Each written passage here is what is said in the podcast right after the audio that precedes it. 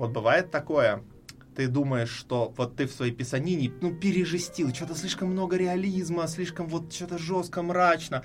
А потом ты открываешь канал человека, который говорит, чё у вас люди ходят ночью по городу, гадендаком по башке в тюрьму и утром разбираться, вообще кто такие? И так хорошо сразу становится.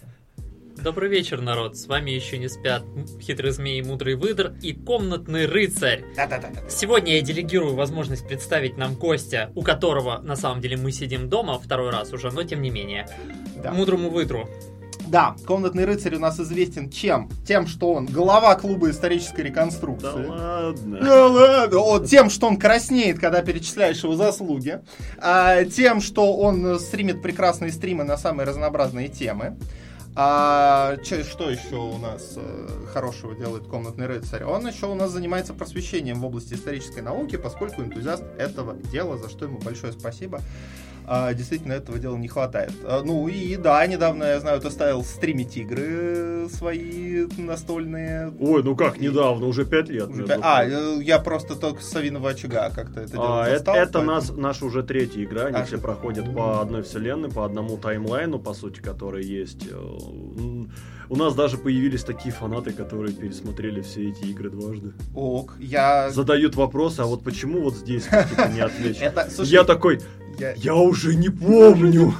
Слушай, я э, не, не уверен, что я совершу такой подвиг Сутулова, но я начал смотреть «Совиный очаг», и как бы я вполне себе э, получаю удовольствие от этого. Очень чудесно нарезать бутылки на пластик для 3D принтера, пока этим занимаешься. Ну что, э, Я позволю себе Давай. небольшое дополнение к тому, как ты представил комнатного рыцаря. Я представлю наш стол в целом в каком плане. А, дорогие слушатели, чтобы вы понимали, сегодня Мудрый Выдр будет представлять ту часть аудитории, которая знакома с работами Комнатного Рыцаря подробно и знакома и, в принципе, вовлечена в топики, которые Комнатному Рыцарю обсуждать свойственно. Я буду представлять э, Хитрый Змей более приземленную, более, может быть, такую а, невежественную в вопросах, которые сегодня будут обсуждаться. Поэтому, да, вот такое у нас сегодня будет некоторое разделение. Все И- понятно, да. Вот Да. кто меня зарывать сегодня под землю будет. Отлично, да. он обожает задавать каверзные вопросы. Это прекрасно. Кстати, о каверзных вопросах. А, первый мне, да? А, или в смысле мне задавать Да, да, сразу? да, да. Уф. И сразу вот брейнфарт такой случается, когда Да, тебе да, говорят да, такую да, вещь. да, да, да. А, на самом деле я хочу сначала очень максимально общее спросить. За вот все время вот твоей деятельности э, чувствуешь ли ты, что какой-то э, или топик, или в принципе какая-то, может быть, я не знаю, группа топиков стала прям вот считаться твоим кредо? Э, Во-первых, что такое топик? Я человек старый, давай А, там... какие, как- какие тематики в А, рамках... тематики в да, этом ста- стали вот буквально, как может быть, по ощущению, чуть ли не ассоциироваться А, с тобой. Вот, а то я просто... э, Мне достаточно сложно вот это все понимать, вот это новомодный сленг. Там, Да, я, типа, вычеркну А, молодежный жаргон. Не, это нормально, не, надо, пусть все знают, что когда ты старый. Вот, а, вот этот вот point, там вот этот вот все дела и тому подобное. А, что начало ассоциироваться со мной, если брать совсем новую свежую аудиторию, первое, что со мной аудитируется, то, а, а, этот, а, первое, что со мной ассоциируется, это то, что я ем английских детей. Да. Это, если что, не так. А, я не понимаю до сих пор, как прошла логика, но логическая цепочка была такая. У моего канала, у персонажа, который снимал вот эти сначала тиктоки, потом шорты, честно скажу, вторая волна, можно сказать, какой-никакой популярная, или первая на общую массу, у меня пришла благодаря как раз-таки попытке в короткий жанр в тиктоке. А это с учетом, а, не знаю, то ли построения моего мозга, то ли еще чего, стало мне крайне удобно, потому что у меня появилась идея, я есть какая-то информация, быстро по ней проверяю, а, я выпускаю продукт готовый. Мгм. Вот. Это вот было начало, вот именно как это все было. И это выстрелило, принесло мне больше как раз-таки просмотров сначала. Там на ТикТоке полмиллиона подписчиков, а потом а, ТикТок, сами понимаете. Эх! Вот. а, Перешел на шортс, думаю, ну молния в два раза не выстрелит. И такой, еще раз. Вот, просто здоровенная волна, 200 с чем-то, почти что 250 тысяч подписчиков. И я понял, ну, походу, значит, я что-то умею. Если так хорошо пошло. И так пошло, что молодая аудитория, она такой, у нас есть Вася, у него есть некоторые альтер-эго, которые там отличаются шапками, грубо говоря. Вот именно я шапку сменил, там у меня вот эта вот кепка, все, я Шейн МакГоуэн, ирландский, э, соответственно, революционер, э, вот, который ненавидит англичан, отлично, значит, какая вот самая лучшая ненависть к англичанам? Есть их детей, Вася ест детей, все это вот самая главная тема, которая со мной ассоциируется. Мем, мем преследует его где Это пипец, где просто у меня живые выступления, первые вопросы, как бы, как готовить детей. Особенно, особенно с учетом того, что у тебя была кулинарная лекция, это было очень... Не только кулинарная... Очень важный вопрос. Не только кулинарная лекция. Была лекция такая научно-популярная, грубо говоря, про краткую историю эволюцию меча как такового. И вот интересные вопросы, все остальное, да, это вот Василий как бы детей, детей нормально резать мечом? Я такой... А, ну, надо было, надо было английских нормально. Вот. А, справедливости ради, кстати, кстати, я вспомнил тут, раз уж мы к тебе ехали, я вспомнил вспомнил, как я со своим каналом познакомился. Я вспомнил, что первое видео, которое я у тебя увидел, это было сравнение Керасы и Бригантины. Еще вот, вот, вот тогда. А потом я действительно, ты мне действительно стал попадаться в шорцах уже через там даже несколько лет, мне кажется, после этого. Вот ты old, так сказать. Я, да, я как бы, ну, я так-то старше тебя, поэтому, поэтому да, я, я в движухе давно. Да, ты вообще тут... Ну, а вот именно если брать что-то серьезное, ну, по большинству своему, э, как правильно один человек даже сказал, это Клим Саныч и Дим Юрьевич для изумеров. Вот. Mm. И для миллениалов, если быть точнее, как раз таки. То есть э, с учетом объяснений всего а, исторической движухи и там всего остального. То есть, э, ну, я своими темами считаю именно как популяризацию тех вещей, которые я люблю. Это историческая реконструкция, ролевые игры живого действия и настольные ролевые игры. Но в частности, э, это тот, вот как в комментариях, это тот чувак, который про доспехи с рыцарями говорит. Ну вот. да. Слушай, это, ну это, ну это и про, ну это и про Юна, правда. Но ты больше делаешь, мне кажется, чем Клим Саныч и в смысле разнообразнее. Ты делаешь аудиокниги, ты стримишь много, причем разные, игровые, неигровые и так далее. Ты делаешь видео вот как раз на научно-популярные темы, ты развенчиваешь псевдоисториков, э, прекрасно, у тебя есть рубрика и так далее. То есть у тебя обширно, у тебя есть любимый какой-то топик именно из этого всего, вот что тебе именно из всей этой вереницы деятельности больше всего самому самому нравится? Из всей этой вереницы деятельности, ну, честно говоря, мне больше всего нравятся шорты, вот именно делать mm-hmm. короткий формат. А, именно он заставил меня, если честно, прогрессировать во многих вещах. А, потому что раньше я снимал вот так вот, как бы беру телефон, вот так вот снимаю на отдалении, и в принципе норм. Потом, а, когда я вижу, что, блин, как бы ну, растет, э, соответственно, популярность, надо, наверное, повышать качество, это уже неуважение, как mm-hmm. бы. А я некрасивая девочка для того, чтобы набирать по 5 миллионов просмотров, просто кривляясь на камеру под чужую музыку. Вот, надо делать что-то качественнее, надо вкладываться в качество. Сначала купил петличный микрофон, начал делать короткие зарисовки из э, посещенных мною фестивалей. Mm-hmm. Вот, то есть yeah. прохаживая, там, чтобы был нормальный звук и так далее. Людям интересно, люди задают вопросы, им интересна вся эта движуха. А, потом все дошло до того, то, что пришлось уволиться с работы по той причине, что канал начал в определенном смысле приносить э, те же деньги, но надо было повышать качество. А работа это лишние, лишние 9-10 ну, часов, которые мешают мне это делать.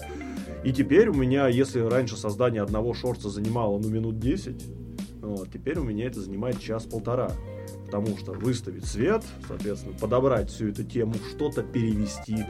Вот сел перед камерой, а, записал, а, что-то переписал, что-то дополнил, отмонтировал, фигак-фигак, скажем так, нормально сделал, в продакшн запустил, и там уже опять-таки по-разному. Кто-то хорошо это отмечает, работу сделанную, кто-то не очень. Но, как многие говорят, то, что да, видно, в принципе.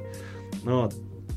Шорцы мне действительно очень нравятся, мне нравится над ними работать, потому что в минуту уместить, э, скажем так, какую-то сложную тему, это невозможно. Угу. Поэтому у меня есть лекция. Вот. Угу. И то это не лекция, это просто я своим, ну, более-менее вроде как не раздражающим голосом читаю то, что людям интересно по теме. Вот, потому что некоторые вещи не рассказать. Я думаю, что, блин, вообще про какие-то вещи невозможно рассказать. Хочется рассказать кучу всего про пиратов. Появился, например, Сазон. И специалист, который конкретно по пиратам а, Карибского бассейна. И у меня появилась новая страсть, это как раз именно приглашать людей. Дим Юрич для миллениалов. Сидим, расслабленно, шутим про говно, вот, э, как бы, соответственно, сравнение с современной поп-культурой, для того, чтобы люди больше это понимали, и людям это заходит. Да. У меня основных аудиторий это две, это либо школьники-студенты, либо мужики за 30 с детьми. Вот. Мы, мы ко второй аудитории. Вот. И вот вторая... У тебя есть робот-пылесос, это считается. Вот, и вот... Кена.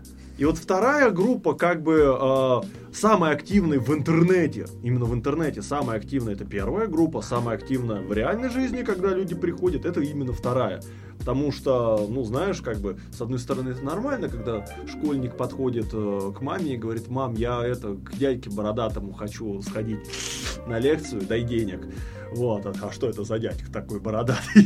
Ну, Вот. слушай, когда мы организовывали Да. твою лекцию в библиотеке, вообще-то Вторая весьма, группа. весьма преисполнились, Да, да, да, и да. вторая группа там была представлена весьма- Ба- весьма- Да, это вот мне больше всего с лекции нравится забавный момент, когда мне подарили гуся, блин, огромное спасибо тебе, а, дорогой подписчик. Вот, А, самое забавное, я такой, я хочу, короче, посылку открыть, говорю, есть у кого нож? И шесть мужиков таких, да, да, да, да. Мой- бери». мой Я говорю, только на стриме, это только на выступлении комнатного рыцаря, у всех ножи. Мой был э, среди них справедливости э, ради. Слушай, давай тогда так. э, мы хотели с тобой вот о чем поговорить, среди прочего.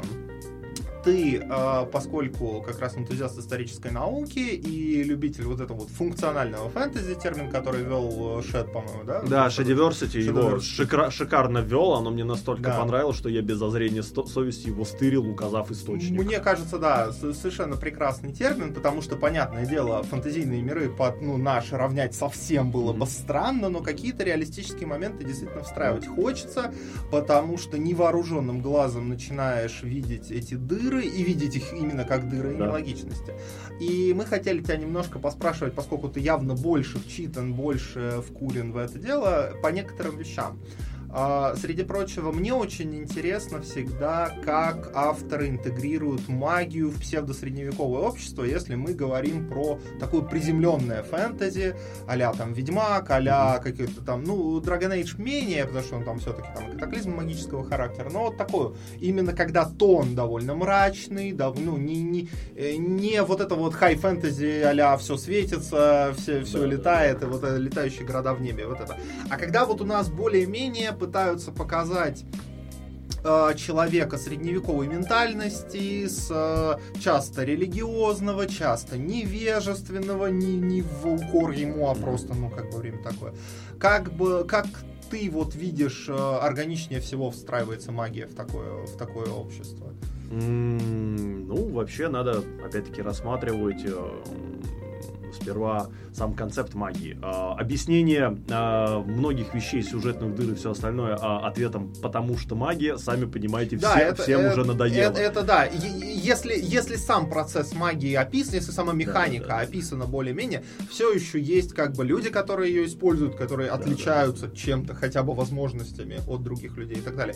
Как вот их органичнее всего, как Да. тебе кажется, встраивать в это? Мне почему-то вспоминается, вот сразу а, это, немножко отойдем от темы, как говорится, начнем издалека. А, по теме объяснения это просто магия, э, it's just work, а, как говорится, это просто работает. Вспоминается серия очень старого такого э, сериала, как Дора- вот есть фильм, а есть сериал «Дорогая, я уменьшил детей». Да, да, И да. там была ситуация, то, что как бы их семью преследовал лепрекон, который всякие гадости устраивал. Отец пытался, естественно, этот ученый, он все это объяснял с точки зрения науки, и он был прав, в принципе.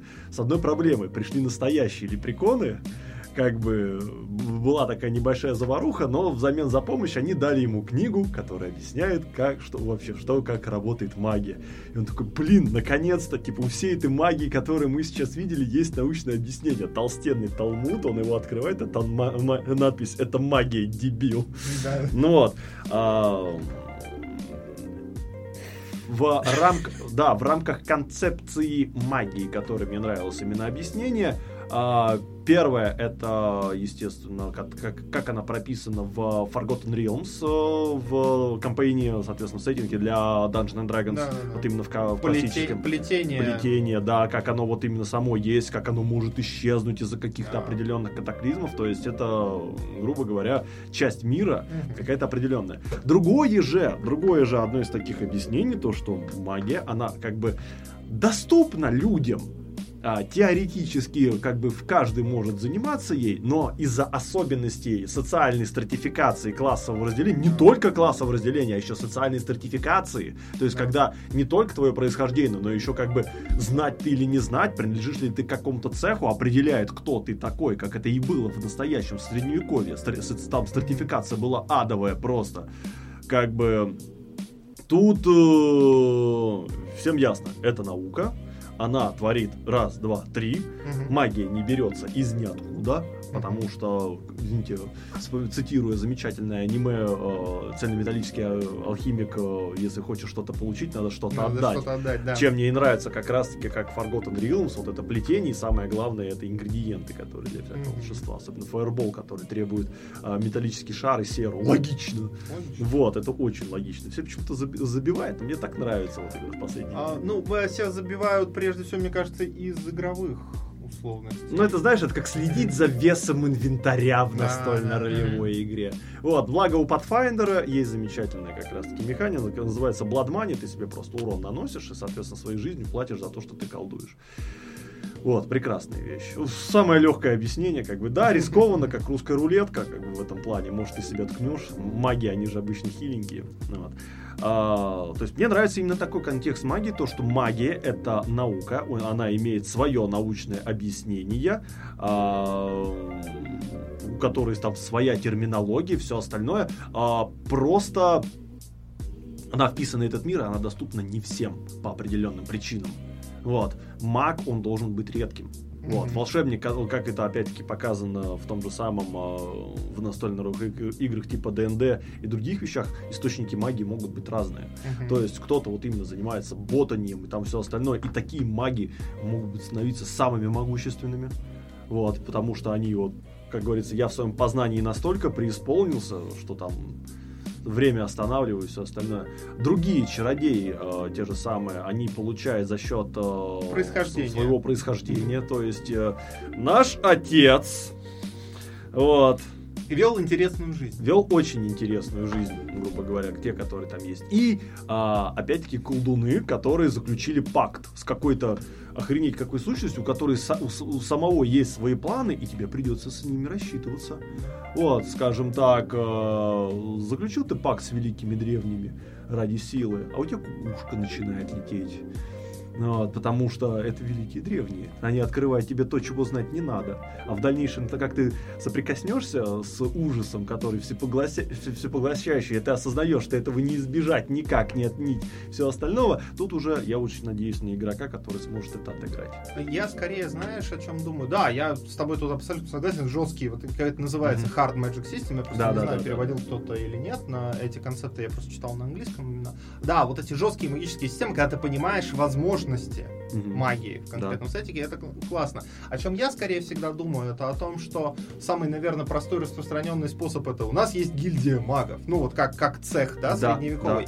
И меня всегда смущало то, что, а, ну, гильдия магов, допустим, но это люди, которые имеют огромные возможности по сравнению с э, среднестатистическим человеком, даже знатного происхождения, потому что материальное материальным, способность сжигать людей на расстоянии, это страшно. И, А что ты ну, будешь с, с- как- с- как с этим способностью сжигать людей на расстоянии, если арбалетный болт в голову прилетит от хорошего опытного наемника? Хороший вопрос. Именно поэтому, опять-таки, социальная стратификация.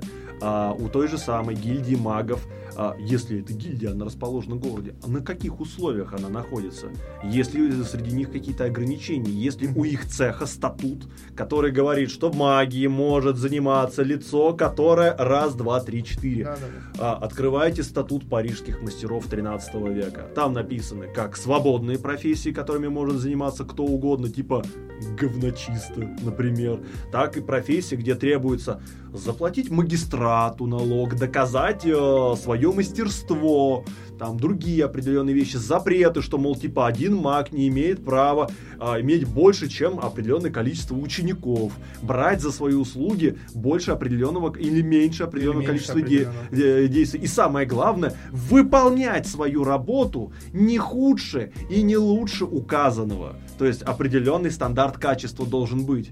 Если тебе там, не знаю, говорят, что там, дорогой волшебник, у нас там проблемы, допустим, а, у нас вот гора, людей не хватает, надо как бы ее расхреначить, сделай что-нибудь. И опять-таки ты должен расхреначить ее не больше и не меньше. Не больше. Вот. И, э, меня что в этом смущает всегда, э, потому что э, я тут с тобой согласен, мне всегда нравится, когда оно органично Мгм. вписано там на уровне, опять же, законодательства и прочего, а, что пропускают часто авторы в этом месте, что меня смущает, и многих смущает, на самом деле, я читал об этом, то, что а, прежде всего исполнение закона гарантируется возможностью покарать за его неисполнение, Да. то есть оштрафовать, либо, ну, как бы силой навязать Да. тюремное заключение и так далее.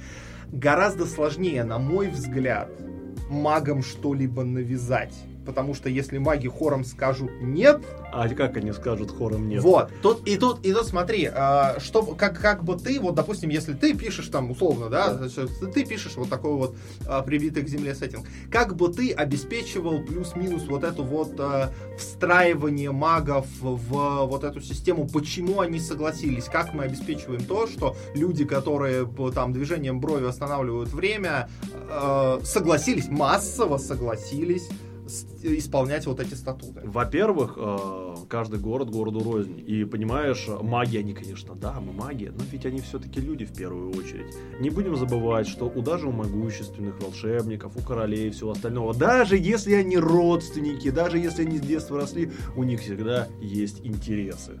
Да. У них всегда есть интересы, у них, значит, я вот волшебник, я должен быть остаться самым крутым. А, Я заинтересован. В одиночку я ни хрена не сделаю. Мне нужно сотрудничать со своим государем, который здесь находится, пока он мне полезен. Потому что другой жмых э, сотрудничает с другим государем. Вот. И теоретически уже, опять-таки, маги в качестве советников могут проталкивать свою идею государями, которые как раз-таки э, действуют именно в, на государственном уровне. В то время как маг может быть, если он могущественный, у него могут быть вообще интересы именно свои. Он может вообще свалит на какой-нибудь остров, который не принадлежит никому, и будет заниматься своими экс- экспериментами, именно просто, а, может, его, вот ему позволяет, скажем так, его а, мировоззрение какое-нибудь, что, мол, типа, я вот свалил куда далеко, и я вот, например, периодически вот, вот с этой деревни крестьянок похищаю, вот, и пытаюсь, в общем, срастить ее там с гусеницей огромной какой-нибудь. Ему вот, ему это интересно. Вот, ему не интересно, его, и- и- ему интересно конкретно это. У других магов, так же как у государей, как я и говорил, есть свои интересы. А для того, чтобы все маги сказали нет, это нужно какое-то развитое классовое сознание. А значит, надо всем работать вместе, этим магам, всем А. жить в одном месте. Именно жить в одном месте. А, не обязательно. Вот это, Да. кстати, это, это, кстати, хороший Ага. момент, и я даже скажу, почему я вспомнил. Потому что ты говоришь, опи- образы, которые ты описываешь, весьма согласуются с тем же, например, Ведьмаком. Там маги Да. тоже зачастую работали советниками. Да, да.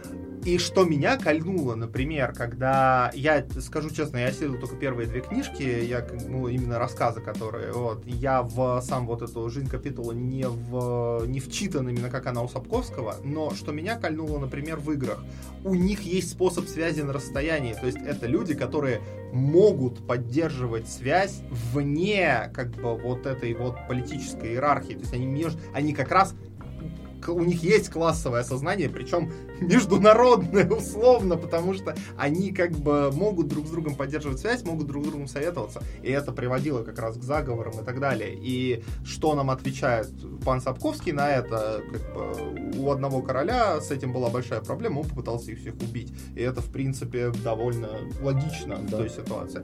Просто о чем я думаю, то, что это часто пропускается, и мне бы, наверное, хотелось, поскольку мы у нас все-таки подкаст, в том числе для тех, кто пишет свои миры, для тех, кто пишет свои кампайны, сказать здесь, что я бы, наверное, был бы очень доволен, если бы мне, как игроку, или как читателю, или как кому угодно, давался хотя бы какой-то токен, там, историческая перспектива какая-то, что маги, например, стали жить лучше, когда они встроились в эту систему, или у них появилось больше возможностей, или у них нет по какой-то причине э, возможности это дело опрокинуть. Потому что это часто пропускается, а они показываются как э, очень могущественные, но почему-то покорные люди. Это иногда очень смертные ну, люди. Ну, очень смертные. Все-таки и не забывайте, что каких-то магов можно и купить. Да. Посулить им как раз-таки, например, э, титул какой-нибудь, деньжатные исследования. Это книжки все можешь забрать, мантию его, там все остальное. Здесь, как мне кажется, э, я, я позволю свою интерпретацию да, да, себе давай. происходящего, на, на чем акцентирует внимание выдор.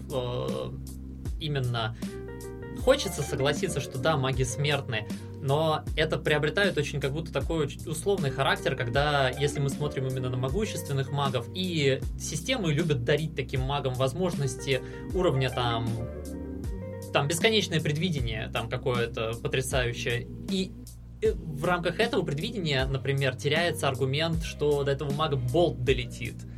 То есть тут э, как, как будто такой свой очень уровень вырастает, где на котором с магом как будто бы кажется может соперничать только другой маг. И здесь э, хочется как будто если мы вот, особенно если мы объединяем этих людей в гильдию, как тоже любят делать, э, здесь тоже как будто возникает вопрос, хорошо, как, как так вышло, что эти люди советники королей, а не сами короли, например? По-разному, но просто понимаешь, во-первых, допустим, могущественный маг, у которого есть предвидение, который себе уже не одну сотню лет провел, допустим, потому что изучать магию нужно очень долго. Mm-hmm. Опять-таки, вспоминая правила того же Dungeons Dragons, как бы в основном игроки за магов должны быть постарше, в основном. В основном, да. В основном, это, это по-разному их пишут, но да. В основном постарше. Э, ребята, после второй сотни лет им думаете, как бы уже не плевать на все дела мира. У них там перед ним бесконечная вечность, они настолько в своем познании преисполнены, что у них там свои дела какие-то есть. Они как можно сказать, как э, синие маги в Толкине. Как бы они есть, но как бы где они, а им плевать. А им они где, где-то шарятся. Вот. Это, кстати, хорошая тема, да, делать их интересы просто в другой плоскости, ну, да. потому что это простой человек. Да, им, им все равно, просто в, в этом плане в основном. А те люди, которые состоят в гильдиях, они, они могут содержать именно свою какую-то идею, там, повышения могущества, власти. Другие же наоборот, какие-нибудь э, добренькие старики по типу того же самого Дамблдора, который считает, что нужно воспитывать новое поколение магов, там, потому что это может принести пользу человечеству и тому подобное. Для, для тех именно персонажей, вот именно тех волшебников, которые могли бы состоять в гильдии или сообществе, э, тех, кого мирское еще не отпустило, у которых mm-hmm. взгляды на этот мир еще именно э, соотносятся с простыми человеческими понятиями и хотелками. Кому-то это власть, э, там, не знаю, всех к ногтю прижать, потому что я могущественный маг, и я буду параноиком еще вдобавок, который не доверяет никому, даже самому себе, вот соответственно, буду там каждого проверять, вот на, а вот чихнет он сейчас, его, значит, болезнь долетит до меня, и я умру, допустим, это вот я совсем уж утрирую, либо, опять-таки, наоборот, который лютый идеалист, и mm порой идеалисты могут быть пострашнее первых. Ну, идеалисты. Вот, да. в Pathfinder как раз-таки есть э, отдельная такая вот ланда, такая называется драконья утопия, если грубо говоря. Там золотой дракон, который вот я построю свой идеальный мир, как бы с героями и девицами. Его агенты ходят по всему Галариону, вот именно стандартному сеттингу, mm-hmm. ищут достойных, по их мнению, добрых ребят, там все дела, и говорят, что ребята, есть мир, где все хорошо, все зашибись все прекрасно. Вот. Привозят, и да, там действительно, как говорится, ну, коммунизм построен, грубо говоря. Это я опять-таки утрирую. Вот. Но просто, Ясненько. если ты накосячил, в именно том представлении золотого дракона, как он себе в голове выстрелил, это, соответственно, все вот именно ту утопию, которая есть извини, ты нам не соответствуешь, проследуй, пожалуйста, на корабль. И вроде бы ты уплываешь на лодке, а потом просто тебя бреющим полетом и огнем ну, сжигает, да. вот и все. Вот, потому У что ты- дракона-то как раз много способов Золотой навя- дракон. навязывать э, Добрый волю. дракон. Просто вот он понял именно свое представление. Мгм. Вот, и там они прям реально, они живут в вакууме, то есть все вот так идеально работает, они никак... Это дракон не по воде. Да, А, Они никак не а. контактируют с внешним миром. Не, он не законопослушно добрый, он нейтрально добрый, у него свои понятия о доброте. Вот, и это страшно. Вот. А, И можно сравнить тех же самых магов с теми же самыми драконами. У них, может быть, уже есть своя хотелка, у них есть какие-то ресурсы, у них есть власть и так далее, и они просто реализуют свои проекты, свои хотелки, которые есть, пока они задержаны на мирском уровне.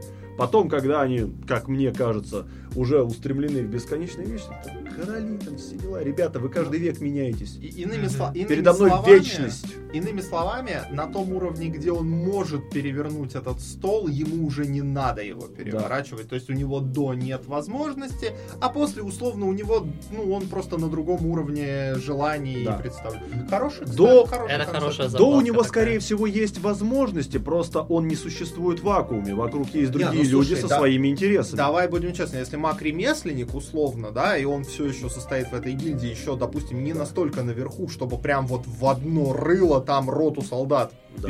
вывернуть наизнанку, то, ну, как бы у него, как раз, как ты сказал, прибитые к земле достаточно какие-то да. стремления, да. А когда он уже это может, ну, так ему интереснее две роты солдат за раз. Как, как будто тут, ну, если я правильно тебя услышал, то тут как будто уже такой не столько человек с человеческими простыми интересами, а такой почти демиург, наверное, в, в определенном смысле, такое почти божественное нечто. Ну, в каком-то смысле, не Да. будем забывать, что все боги в настольно-ролевых играх это Да. демиурги, потому что они Мгм. осознаваемы. Да, Вот. Да. Ну и, кстати, многие из них были как раз такими людьми. И даже Да, в, том, да. в том же Forgotten Realms это тройка богов, которые... Ну, то есть, как будто могущественный маг начинает так вот на полпути в Да, ту сторону да, да, начинает да. уже Да, да, идти, да, то есть- то есть- и его ощущения от мира и желания по отношению Да. к миру тоже меняются соответствующим образом. Да, Да, он- они меняются. Вот, а тот пар- паренек, который идет, соответственно, вверх по той же самой гильдии магов, допустим, идет сначала вот в одном городе, потом между народ, вот именно, скажем так, между странами. Все-таки не будем забывать, что это феодализм. Мгм. Там он, может быть, захочет основать свою гильдию. И интересы у него могут быть совершенно разные. Кто-то хочет просто именно прям, да, могущество. Вот, кого-то интересуют деньги, кого-то интересует именно идея самого. Просто им нравится аутировать, как, как програ- программисты. Да, как- да. Кодить ради, ко- ради кодов. Такой, я покодил на работе. Такой, надо прийти домой. Да, я отдохну. И начинает кодить снова. снова. Слушай, я обожаю личей таких писать. Ну, потому что, чтобы стать личом, надо там много всего преодолеть. Это надо быть, ну, совершенно пробитым в голову магом. И у меня очень игроки удивляются, когда они приходят, ну, о, лич, страшно. А это просто, ну, бессмертный задрот, который, который сидит там, пишет свое заклинание Да. на доске. Он там может в этом положении оставаться там годами, как бы около доски с мелом в руках. У него мел, тем более магический. Да. Вот, как бы, да. И, и у у народа рвет шаблон. Да в смысле у тебя там Да. нет какой амбиции страну завоевать? Нафига страна? Ты Зачем? посмотри, как красиво! Да, зачем? Зачем? Как бы он избавился от своего смертного тела для того, чтобы не зависеть от таких ненужных вещей, как сон, потребность пищи, как бы, и э, какать в туалете, если Я уж совсем тоже говорить. так хочу. Ой, ну нафиг. Как- как- понимаешь, как жить без сала? Ладно, это Вот. поинт, это поинт. Сало как средство против лечей, народ, Да. запоминайте. Для, Так. для юмористических сеттингов отлично. Я- Вот, вот по поводу магии, ну, надеюсь, ответили на Да, вопрос. да, я думаю... я Весьма думаю, исчерпывающе, да. Я думаю, развернули Д- хорошо. Дали хорошо материал для слушателей. Я немножко не- приземленное хочу нас увести. Я сейчас заранее прошу прощения за то, что я, вероятно, буду мясником некоторых слов Это и, нормально. и- и понятий, Давай. как человек неопытный. Но я слышал, что в истории существовали различные ордена, как, например, орд- ордена там тамплиеров и так далее. И некоторые из них весьма разбогатели и стали могущественными вплоть до того, что владели собственной землей. Да. До сих пор я не калечу историю, правильно? Нет, все правильно. А Хорошо, де- так. дело в том, что опять-таки у всех опять людей были разные интересы. Как религиозные, как и чисто земные, материальные вот именно блага, которые были. Не будем забывать, что э, те же самые ну, немецкий орден, он же Тевтонский орден, э, по сути является основателем такой страны, как Пруссия. Вот. И особенности военно-монашеского ордена это была возможность простолюдину, ну, те- чисто теоретически стать Социаль- владельцем страны. Социальная лестница. Ну, ну да, социальные лифты такие себе, конечно же. Ты мог легко умереть по пути, но, в принципе, была теоретическая возможность для простолюдина вырасти аж на до магистра Тевтонского ордена. Ну вот, по-разному. И орденов было очень много. Какие-то были чисто светские ордена. Вот, как, например, недавно мне подписчик скидывал, э, Святослав, например, э, это про Орден Дракона венгерский, который именно светский орден, который создан для того, чтобы защищать короля Сигизмунда и его семейку. Мгм. Вот, венгерского короля. А, были ордена духовные, типа того же самого ордена францисканцев, монашеский орден, как раз именно монахов, который проповедовал именно э, ну, религию католическую, просто со своими некоторыми видениями. 13 век это расцвет, ска- скажем так, разных орденов. Ну и военно-монашеские ордена. Вот, э, как бы земли были не то, что каждого рыцаря, потому что рыцарю нельзя было не иметь жены, Мгм. соответственно, иметь землю. Это просто была земля, перед- переданная как ордену вообще. Вот, и да, они могли управлять землями.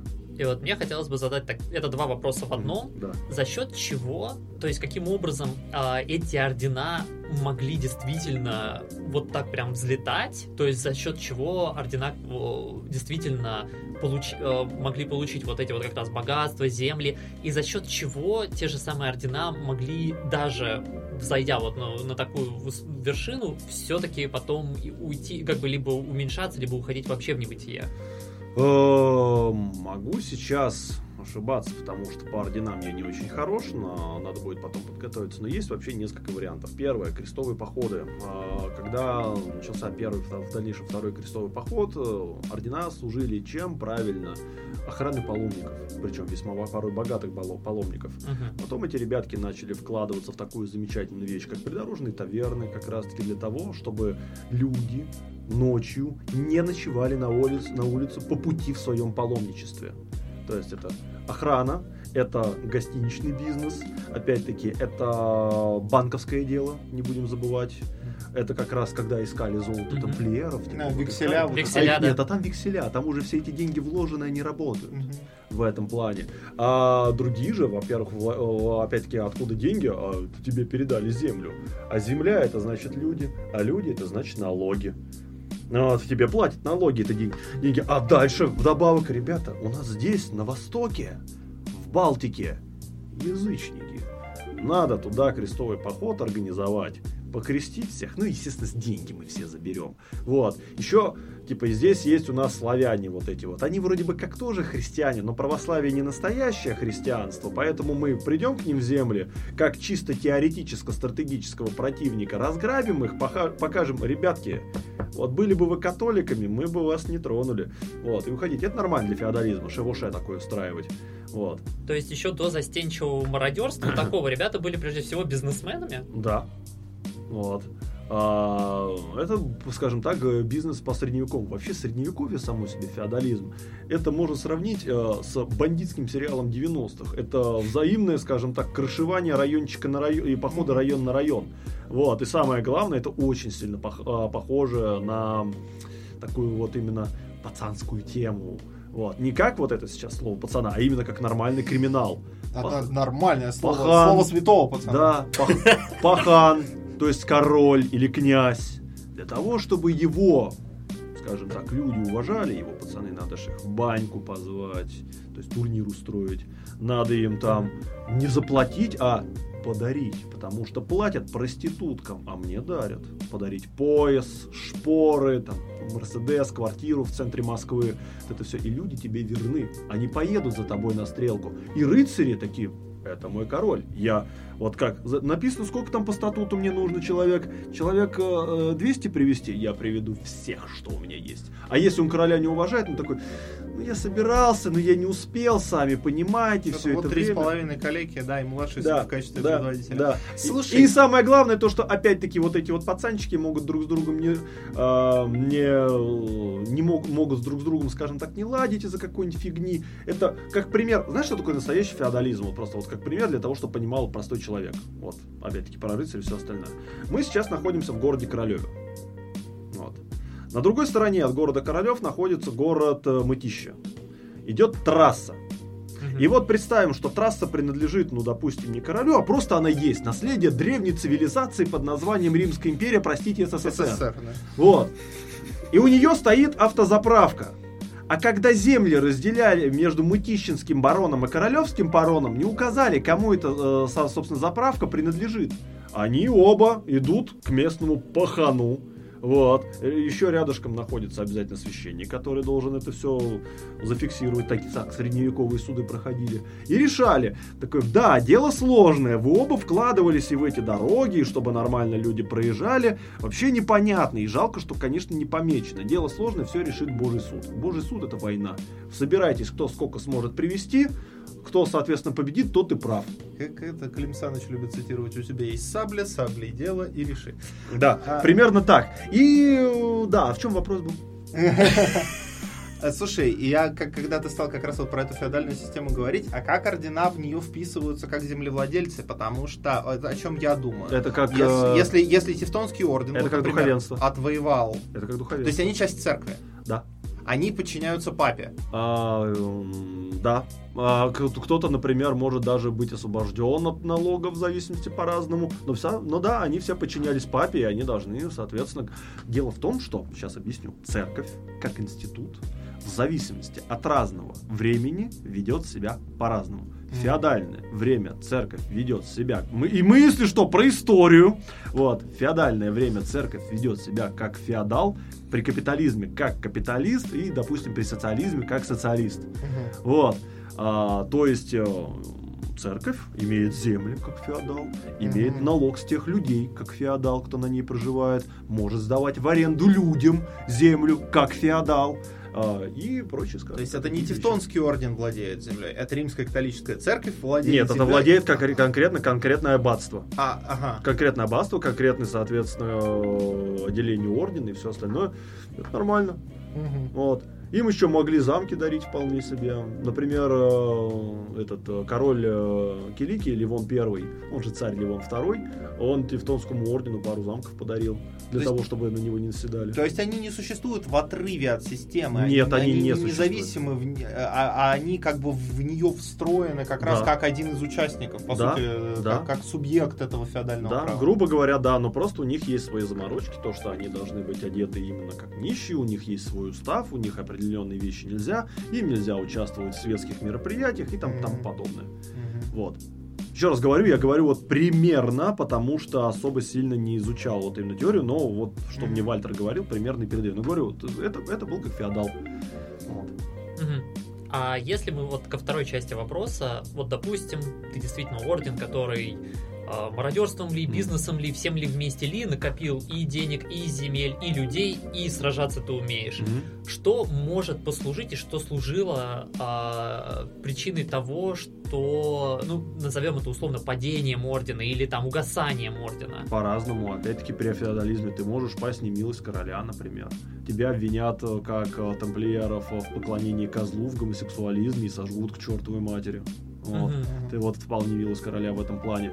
И тебя просто ну, из-за того, что вы как бы, ну, блин, что-то вы слишком э, понтовые, как-то представляете себя опасность, давайте-ка мы уничтожим. Вы можете нарваться на злобных поляков и получить битву при Грюнвальде, и после чего не восстановитесь никогда. Ну, вот, как, как, например. Тевтонский орден. Ну, я про, вот про это, соответственно, говорю. Вас могут просто тупо перебить, как, например, перебили в Акке все боевое крыло Ордена Святого Лазаря. Вот, и в итоге они не смогли восстановиться и занимались только госпитальской деятельностью. Ну, вот. То есть физическое устранение, ну, соответственно, не выжили в этом феодальном мире, и там другая политика очень тонкая. То есть, иными словами, они, Как- не, как они не сходили на нет органически. Они, как правило, либо их поглощал более сильный, либо э, ну, они становились настолько сильными, что мешали кому-то. Ну, то, есть, то есть не было такого, что орден просто условно был, существовал и по каким-то причинам просто... Ты только что описал, собственно, был, существовал по каким-то причинам. Ну, по каким-то причинам, Они- я они- имею в виду, типа там закончились деньги, или его там не оказалось неэффективно, его управление, или просто И это времена тоже, и это тоже, и времена менялись, и неэффективное управление, Мгм. и была конкуренция, все остальное. Это, То есть фе- они, это они феодализм. и органически Да, это, это да. феодализм. Это феодализм. Например, у нас была такая страна, как Бургундия, пока не грохнули Карла Бургундского, и, соответственно, Франция не забрала себе все это. То есть, если мы берем условный феодализм, это буквально продолжение идеи, что церковь как бы при феодализме ведет себя как феодал, Да. и если мы берем там, допустим, церковный орден, то он тоже как бы или возносится тоже как феодал Мгм. через церковь, или умирает тоже как, фео- ну, Да, как- как да, феодальная да, структура. да. Мгм. Вот, примерно так. Вот, а то, что сейчас есть какие-то ордена, например, да- даже до сих пор существует орден Святого Лазаря с непонятной, правда, наследственностью к тому, ли он ведет Лазарю или нет. Госпитальеры, насколько я знаю, существуют как Вот. благотворительная организация. Вот, э, да, они в основном либо как благотворительная организация, либо, скажем так, э, ну, знаете, ролевики, когда в ролевой игре находятся, они понимают то, что это все не по-настоящему, вот. А есть, ну, например, сейчас всякие наследники э, Тевтонского ордена, которые реально в это верят, вот, и покупают сведенную кольчугу и ведут себя очень странно.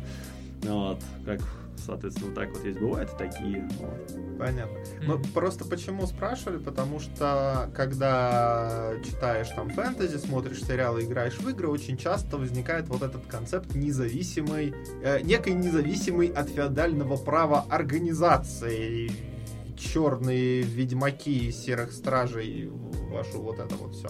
Вот, то есть они как будто а, а, они есть как э, как сила, как некий, некая прослойка общества или некие специалисты, как некий тот же цех, но при этом они как будто вне этого феодального права абсолютно в вакууме от него находятся, что, ну, начинает смущать в какой-то момент. Вот, например, меня всегда в «Ведьмаках» а, смущало то, что у них есть свой замок на территории государства, который не принадлежит этому государству, которые они не в силах защищать, будем честными, ну, то есть у них нет ни армии, ни людей, Ну, они не это при, феодалы. фе- это при феодализме, кстати, на самом деле нормально. Нормально? Все-таки не будем Мгм. забывать, что в той же самой Священной Римской империи были города, которые принадлежали как раз-таки императору Священной Мгм. Римской империи, а были свободные города, Свободные которые, города, которые, находи- которые как раз-таки находились на территории государства, на них свои зна- законы, они могли вполне себе спокойно выступить против императора. Свободные города, да, но у них была инфраструктура, у них были люди, они были, хоть и очень странным, но они были субъектом феодального права, да, у них там, был, ну там на них странно, конечно. смотреть, Короче, вопрос дело. такой. А дол- здесь 15 должны- человек в да. церкви. А здесь Это 15 вот- человек в замке, Да, да. Дол- да. дол- должны, ли, должны ли ведьмаки платить налоги? Да. Лично я считаю, да.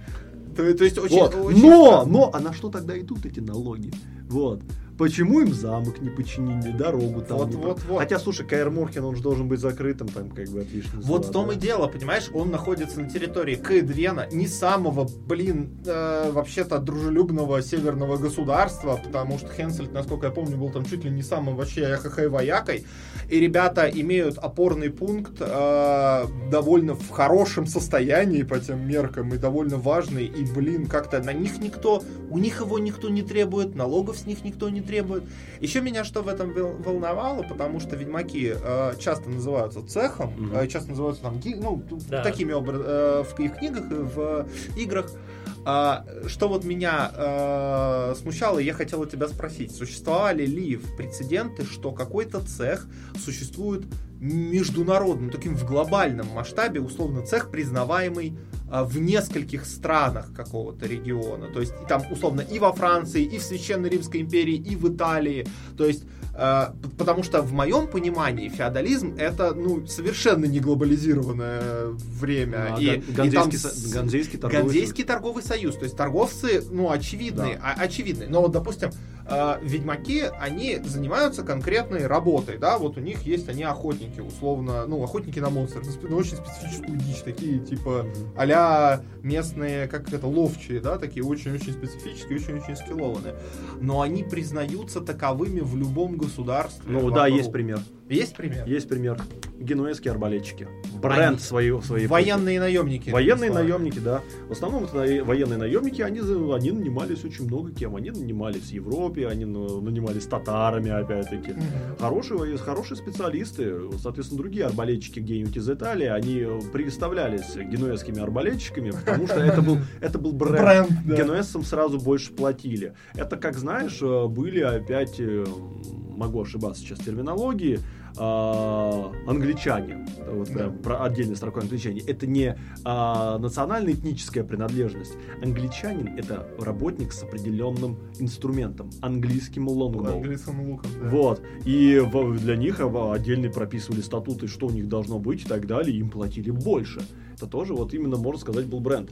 В 14 веке, во времена как раз именно наемных компаний, таких было очень много, ребятки путешествовали там от Польши до Византии, как бы гремели как раз таки на все имя, но это были как, как раз в основном именно те же самые ЧВК, и проблема в том, что в основном это были люди, которые жили постоянно в дороге. Вот. Ну да. Ну, с учетом, опять-таки, то особенностей э, жизни э, средневековых военных компаний, для них это было нормально. Это хороший, кстати, пример. Вот. И, наверное, хороший способ, опять же, если кто-то будет писать какую-нибудь нейтральную организацию. То есть, что это скорее формат наемничества, нежели формат, ну, вот, ремеслен. Потому что Ведьмаков все-таки как, ну, к нему обращаются, как будто вот почти как к ремесленному цеху. Ну, вот, там, такой, ну, цеховой знак, вот это вот. Потому что наемническая компания в этом смысле все-таки немножко отличается.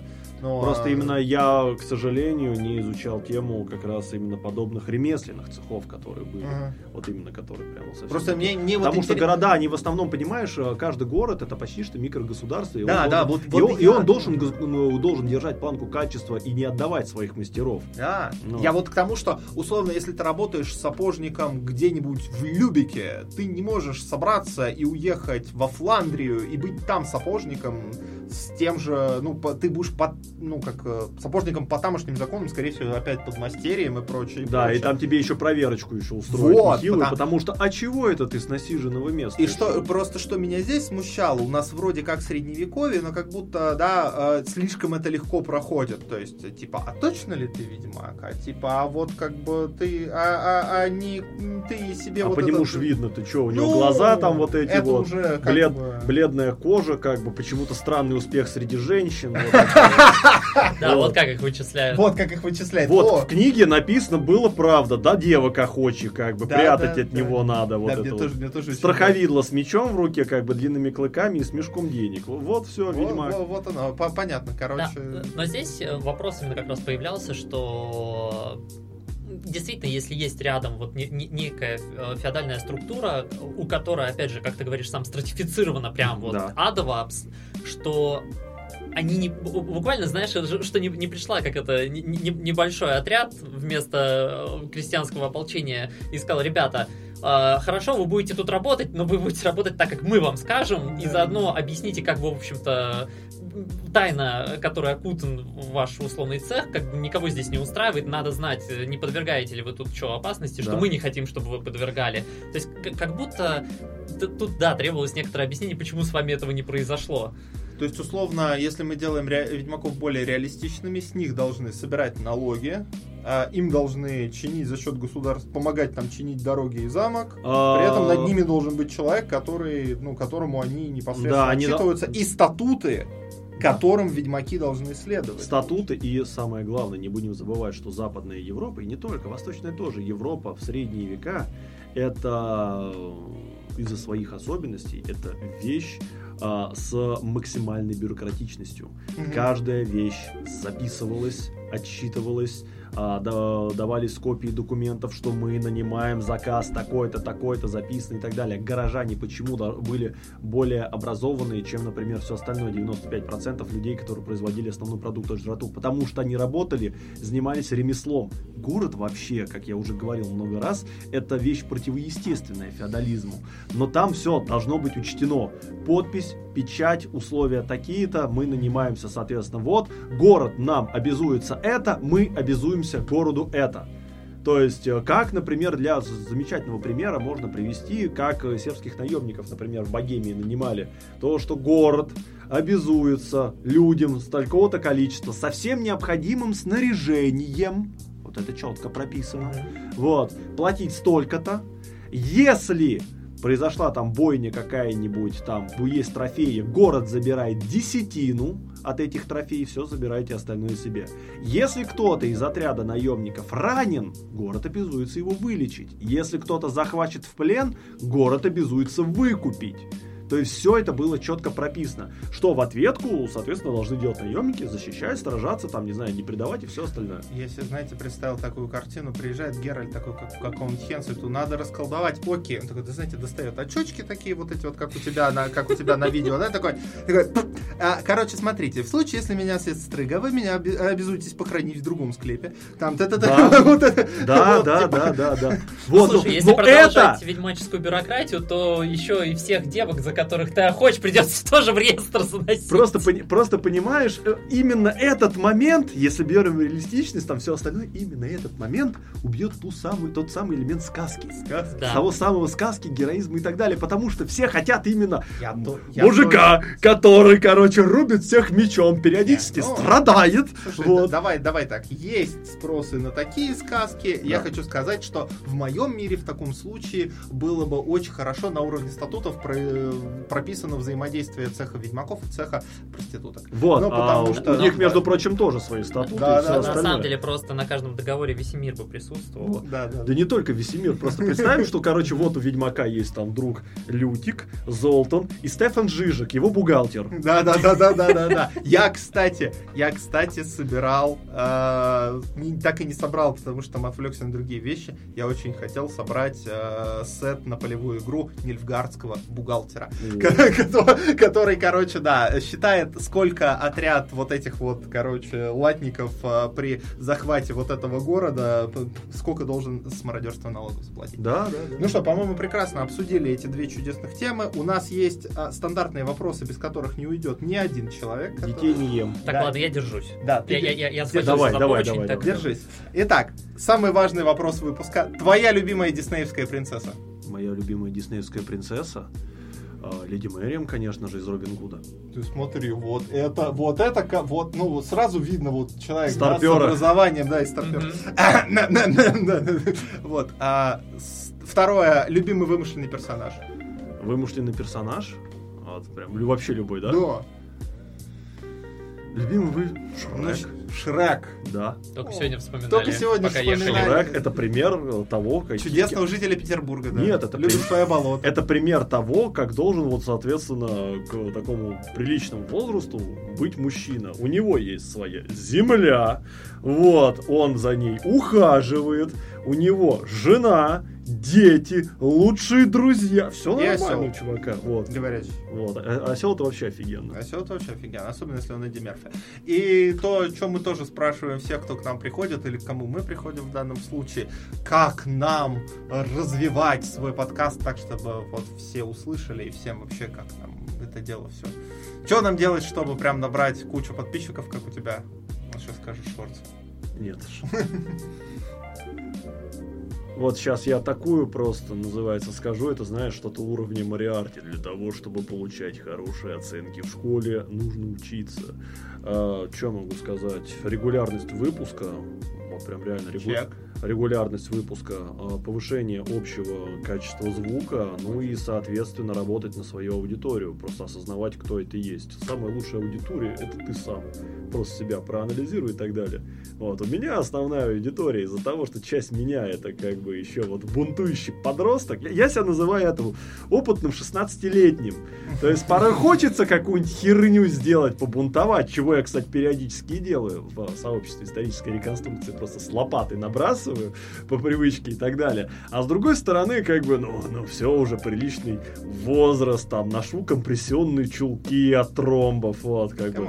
Надо уже что-то реконструкции. Да, надо уже серьезные вещи делать, как бы, вот, и четко все распланировать. Вот примерно так оно и есть. Просто самое главное, делай, продолжай, будет больно, очень больно, но в дальнейшем это все все равно рано или поздно окупится. О, мы затронем эту тему на стриме сегодня про психотерапию. Мы затронем эту тему. Мы на затронем. сегодня, да. А, Жалко, к сожалению, у меня оператор не смог, его вызвали с ручником, он просто работает в центре управления полетов. Я, ему есть что у вас спросить. О, мы, мы всегда. А, спасибо тебе большое. А возвращаясь к, к, к первому, ну видишь, не только он людей в темницу отправляет, он еще и контракты ведьмакам выдал. Я считаю, чудесный, чудесный человек. Всегда, всегда есть душнило душней. Вот по поводу душнения, кстати, ребят, хочу вот сказать то, что я уже говорил на одной лекции. Есть самое главное найти ту тонкую грань, вот когда душевно, но еще не душно. То есть э, попытки заигрывания с реализмом настольно-ролевых игр, они должны быть как... Они должны быть для вкуса, А еще для, для атмосферы. Не только для, вкуса, этого. они должны быть именно какой-то вещью, которая помо- поможет игрокам просоци- проассоциировать себя со своими персонажами. Погрузиться. Чтобы не было такого, «А, я хочу обоссать этого гоблина, потому что здесь я могу и меня никто не накажет. Вот. Вот это, Это, всё. это, это, Вот, здесь меня почему-то не ждет такой проходящий мимо ППС из, короче, деревенского ополчения, который меня на Гадендак посадит и заставит извиняться. Вот. перед гоблином. Вот. Да, заставит. Вот Ну, это. я, я согласен это вот на- на- всё. насчет та- найти э, вот эту линию между душевностью и душностью. Моя жена ее нашла и, и вышла за нее замуж. За него. За него. Да. Да. Потому что он сидит между нами. Да. Да. Вот, и... Вот, и фишка просто в том, чтобы это было вот той самой вот частичкой, частичкой, которая, вот реализма, который дает понять, что этот мир живой, Да. что он, у него есть свои законы, они тоже работают.